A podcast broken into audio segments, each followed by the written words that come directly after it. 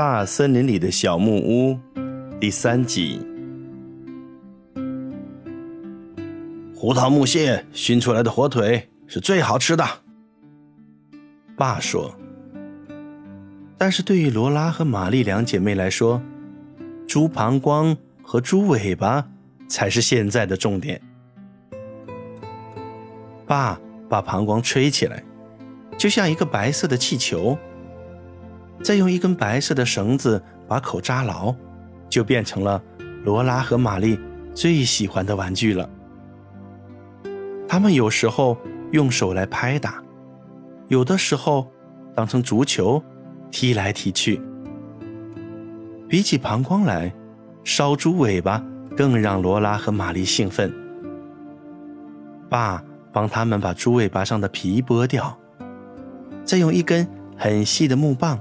把猪尾巴穿好。妈从炉里找出几块烧得很旺的煤炭，用小铁盘盛着放在两姐妹身边。她们就轮流拿着木棒在炭火上烤猪尾巴。没过一会儿，猪尾巴就发出滋滋的声音，上面的脂肪不断的化成油，滴在炭火上。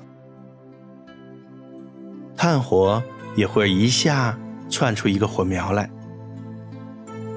妈帮他们在猪尾巴上撒了些盐，两个人都被炭火烤得小脸通红，全身发热。罗拉甚至烧到了手指。可是他们太专心了，就这么一心一意的烤着，都没有感觉到。烤猪尾巴真的非常有意思，虽然他们要轮流烤，但还是很难做到公平。他们还会为谁能多烤一会儿争吵起来。终于，猪尾巴烤好了，猪尾巴散发着阵阵香味儿，而且变成了金黄色。他俩带着猪尾巴到院子里，赶不及放凉，就咬了一口。结果把舌头烫到了，两个人一会儿就把猪尾巴抢着吃光了，连一点小皮都没有剩。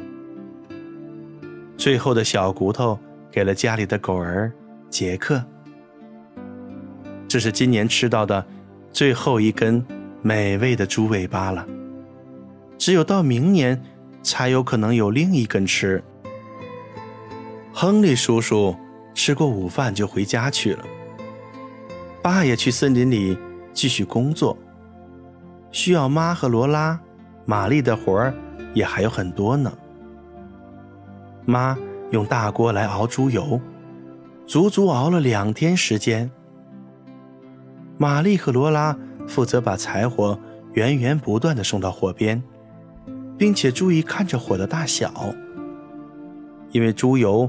必须烧到沸腾，但是还不能让它冒烟，也不能让它燃烧起来。妈搅动着锅子，把熬完的油渣捡出来，放在一块纱布里，把里面剩余的猪油再压出来，剩下的油渣也不会扔掉。猪油渣的味道很香，做玉米饼的时候放进去。是很好的调味品。玛丽和罗拉总是想着吃点儿，但是妈说这东西太油腻，吃多了对身体有害，只能够尝尝。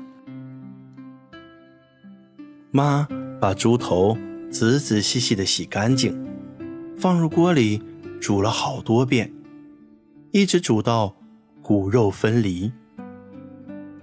接着。用刀把猪头肉切成薄片，加上一些调味料，再加上原来煮肉的肉汤，全部放入平底锅里冷却。冷却之后就能切成薄片，做成肉冻吃。猪肉大块分割的时候，有一些肉屑掉下来，不管肥瘦。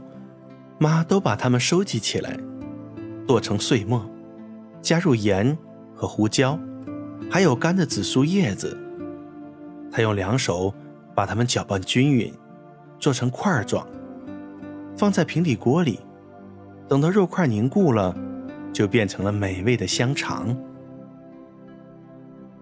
当厨房处理食物的工作做完之后，仓库里堆满了香肠、猪肉冻、猪油，还有用盐腌的火腿肉。熏肉和火腿挂满了阁楼，一间小小的阁楼里塞满了过冬的食物，仿佛快要爆炸了一样。所有能储藏的地方。阁楼、厨房、屋后的仓库、地窖，都已经被塞得满满的了。现在，罗拉和玛丽就只能在屋子里面玩耍了。外面特别冷，树叶也全都落光了，炉火总是烧得很旺，保持着室内的温度。爸晚上的时候，总会用煤把火封起来，这样才能保持它燃烧到天亮。阁楼是非常有意思的地方，又大又圆的彩色南瓜变成了漂亮的椅子，头上还挂着洋葱和红辣椒，用纸张包好的熏肉也吊在上面，用来调味的香草。散发着淡淡的香味儿，冷风呼啸着在屋外疯狂的叫嚣。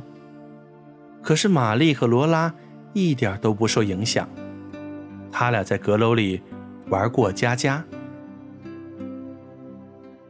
阁楼上还是一样的暖和、舒服。玛丽比罗拉年纪大。所以，她有一个名叫泥地的娃娃，而罗拉只有苏珊，一个用手帕做的空心娃娃。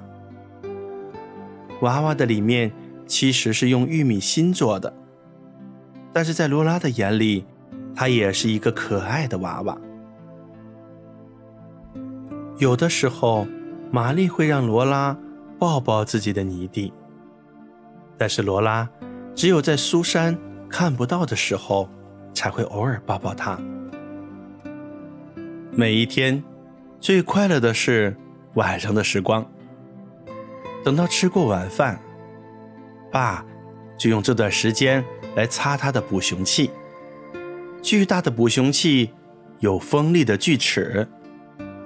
爸说，如果有人不小心被捕熊器夹住，连骨头都可能被折断。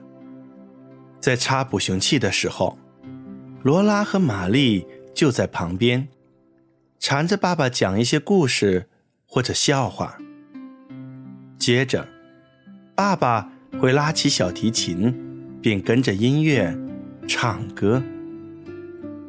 门和窗户都关得紧紧的，缝隙里也塞着布条，防止冷风溜进来。不过，那只大黑猫却是不分昼夜的在猫儿专用的门进进出出，因为它能够以迅雷不及掩耳的速度爬过，而不会夹到尾巴。有一天晚上，爸插着捕熊器给玛丽和罗拉姐妹俩讲故事。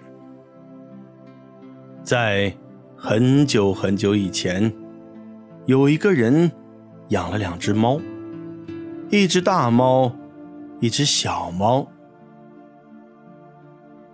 玛丽和罗拉爬上了爸的膝盖，等着爸讲下去。在门的入口处，这个人为大猫设置了一个大的出口，为那只小猫设置了一个小的出口。说到这里，爸停了下来。但是那只小猫为什么不？玛丽说：“因为那只大猫不让小猫过去。”罗拉插话说：“罗拉，这非常没礼貌，你以后不可以随便打断别人说话。”爸轻声责备罗拉，又接着说：“不过呀，显然你们都比那开两个猫洞的人聪明。”这时，父亲收起了捕熊器，从盒子里取出小提琴，开始拉起来。这就是一家人最快乐的时光。